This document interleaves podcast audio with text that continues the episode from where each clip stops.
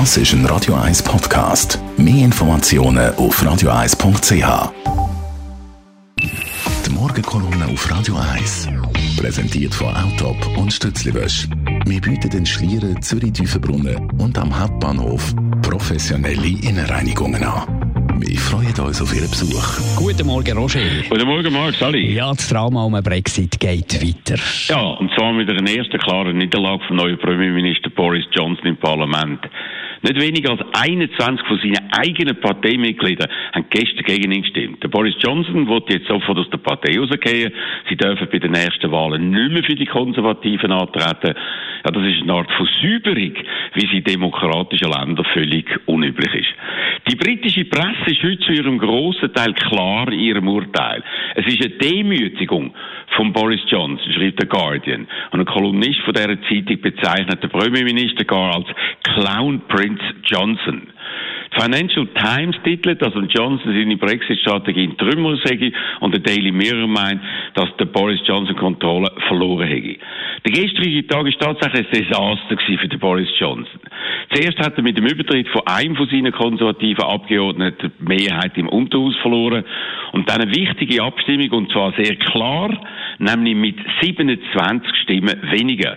Mit deren Abstimmung will das Parlament zum wiederholten Mal verhindern, dass es am 31. Oktober unter allen Umständen einen Brexit gibt. Das heißt mit dem Deal oder eben auch ohne.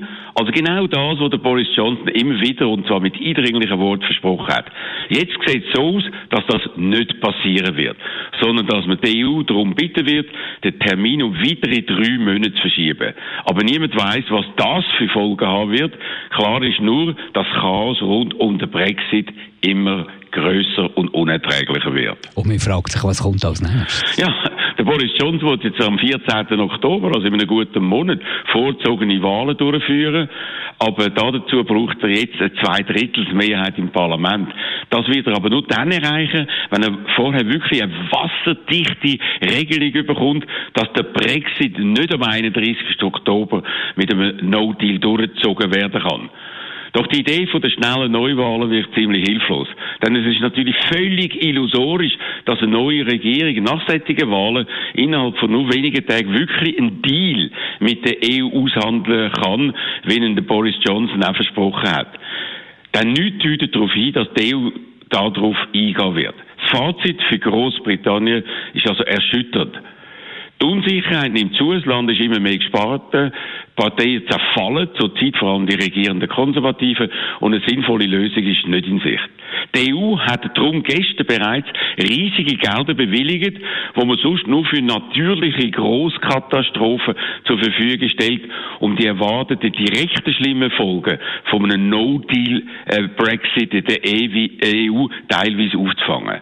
Das heißt, man rechnet in Brüssel fest damit, dass das beispiellose Drama weiter seinen Lauf nimmt, für das Leute wie der Boris Johnson direkt verantwortlich sind. Die Morgenkolumne mit dem Roger Schawinski zum Nachlass auf radio1.ch. Die Morgenkolumne auf Radio 1.